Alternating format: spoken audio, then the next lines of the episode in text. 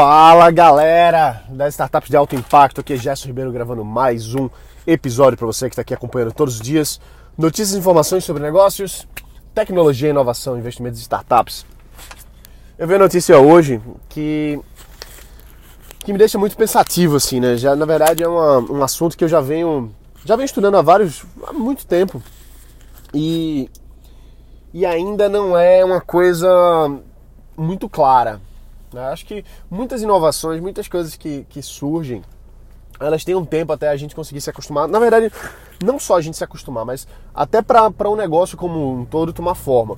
E do que, que eu estou falando aqui? Eu estou falando do blockchain, estou falando das criptomoedas. É, no sentido de que agora, na, na, notícia de hoje, o Ethereum, da, é, que é a top 2, top 2 maior criptomoeda é, em volume de transações, enfim, é, caiu, caiu muito.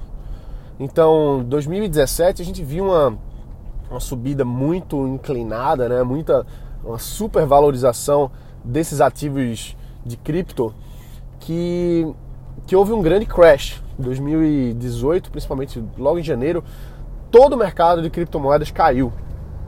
Praticamente o mercado inteiro. Se tiver alguma outra coisa, mas muito pequena. Mas Bitcoin, Ethereum, Ripple, tudo caiu. E isso me lembra uma história de um, um grande empresário americano que esse cara ele era ele ganhou a vida dele no mercado especulativo. E o que, que a gente pode aprender do mercado especulativo? Né? O que, que a gente pode aprender do, dos mercados de, de trading, de coisas desse tipo? Quando eu comecei a, a buscar empreender mesmo, assim, quando eu disse, pô, eu não, não quero não quero trabalhar para ninguém, quero, quero fazer meu próprio negócio e tal. Nessa época eu comecei a estudar muito. E uma das coisas que eu caí na época foi justamente o mercado financeiro, o mercado de ações e tal. E quando eu vi aquilo ali, ele se abriu a mente para mim, né? Pô, caramba, vou, vou ficar rico aqui, vou, vou ganhar muita grana, comprando e vendendo, virando trader, é, enfim. Depois de estudar o mercado, eu percebi uma coisa, que não era tão fácil quanto eu achava e também na minha visão, principalmente naquele momento, se precisava de um, de um certo capital para se conseguir construir um, um, uma vida financeira em cima disso. Né? Então foi nessa época que eu, que eu prestei atenção numa outra forma de negócio, numa outra forma de, de, de, de ganho, né? de, de enriquecimento, vamos dizer assim, é, que é a construção de empresas. E uma coisa interessante que a gente pode ver é que, de fato, o mercado financeiro ele existe três oportunidades, existem três formas de se ganhar dinheiro no mercado financeiro. Uma é você ser o trader, você pegar o seu dinheiro, apostar aqui e ali para algum ativo subir ou enfim, a, estratégia que for, né? E quando eu tô falando de mercado financeiro, estamos falando também de criptomoeda, porque é a mesma coisa. Você compra uma moeda na expectativa que ela vai subir para você vender mais caro e você realizar esse lucro aí.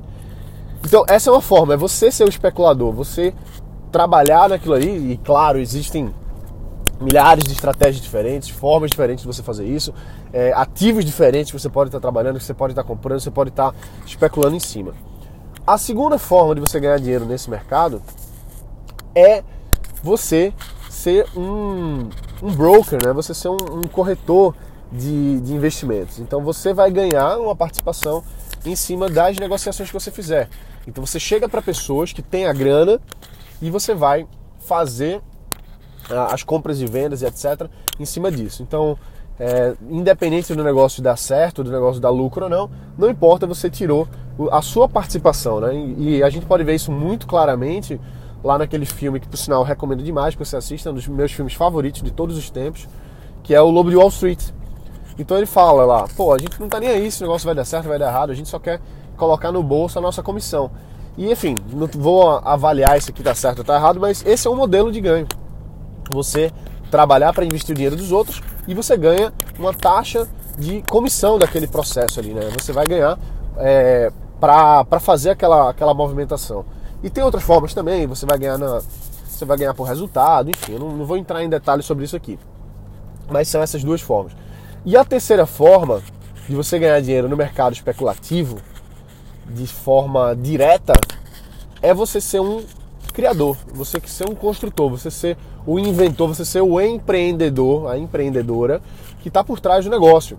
Então você montar um negócio e aquele negócio ali, ele vai ser é, outras pessoas vão ganhar especulando e agenciando e etc. do seu negócio. Claro que isso não é tão trivial, principalmente no mercado financeiro tradicional, porque para você conseguir abrir suas ações na bolsa, por exemplo, o buraco é muito, mas muito mais embaixo. Mas isso é uma coisa que a gente tem visto no mercado de criptomoedas, de que empresas elas lançam os seus ativos digitais, seus tokens, suas moedas, é, em processos chamados de ICO, por exemplo, em que pessoas vão ali comprar aquelas moedinhas, elas vão ter algo que vale a pena para elas, não só a moeda pela moeda, mas a moeda vale alguma coisa, ela é um ativo. Então pode ser uma, uma, alguma participação no seu negócio, pode ser algo que seja interessante para aquela moeda ali se valorizar.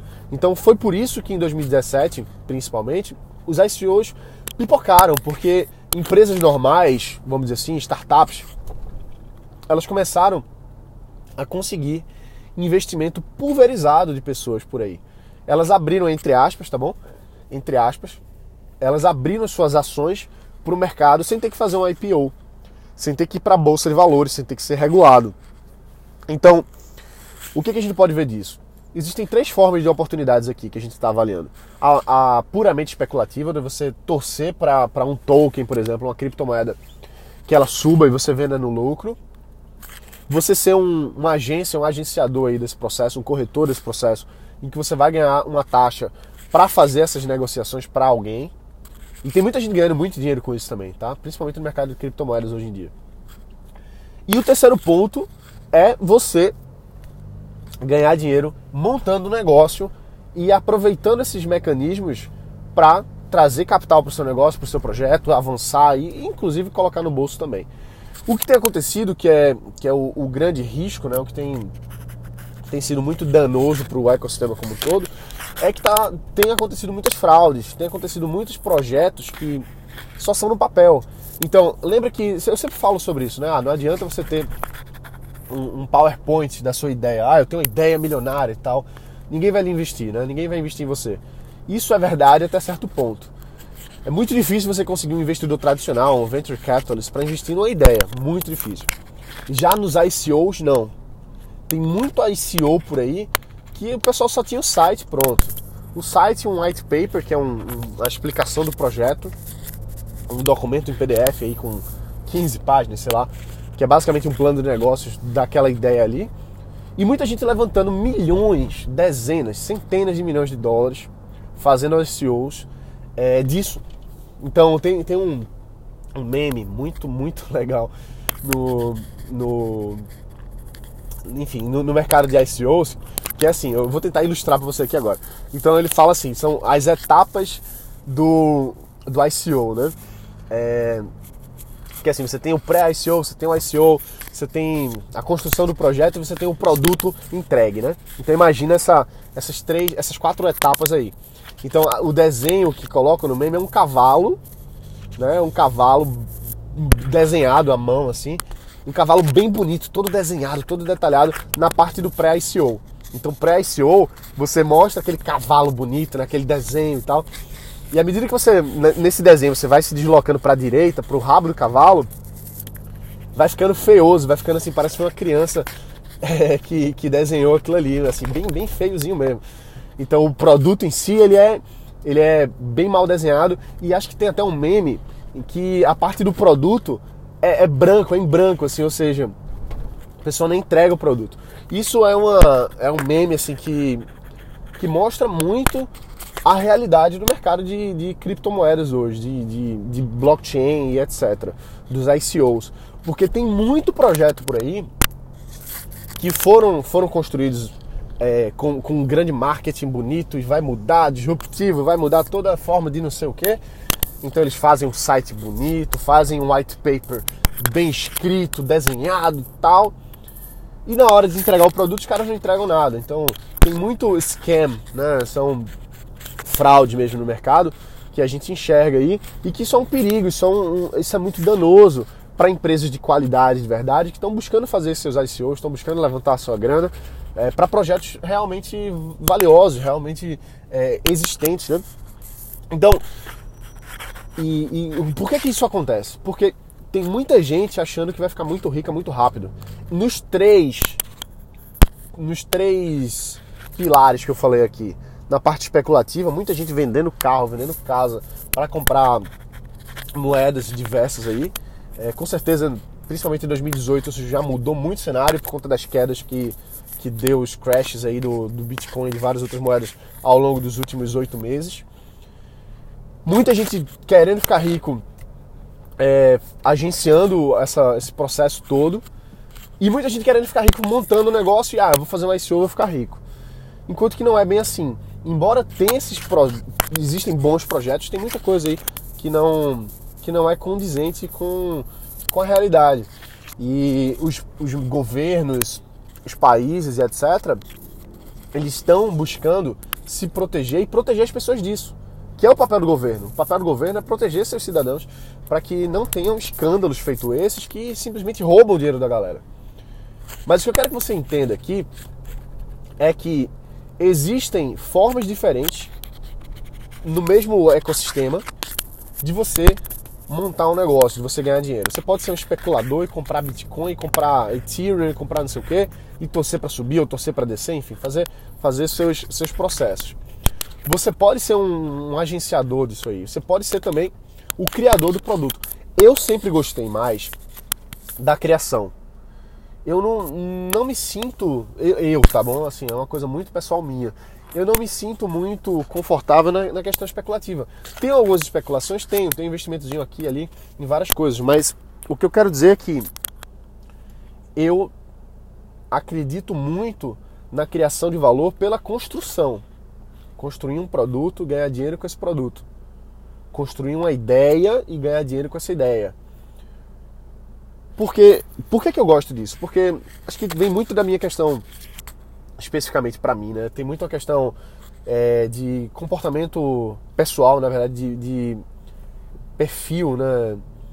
É, perfil de pessoa. Eu tenho esse perfil muito forte de, de invenção, de criar, de construir, de, de bolar essas, esses projetos.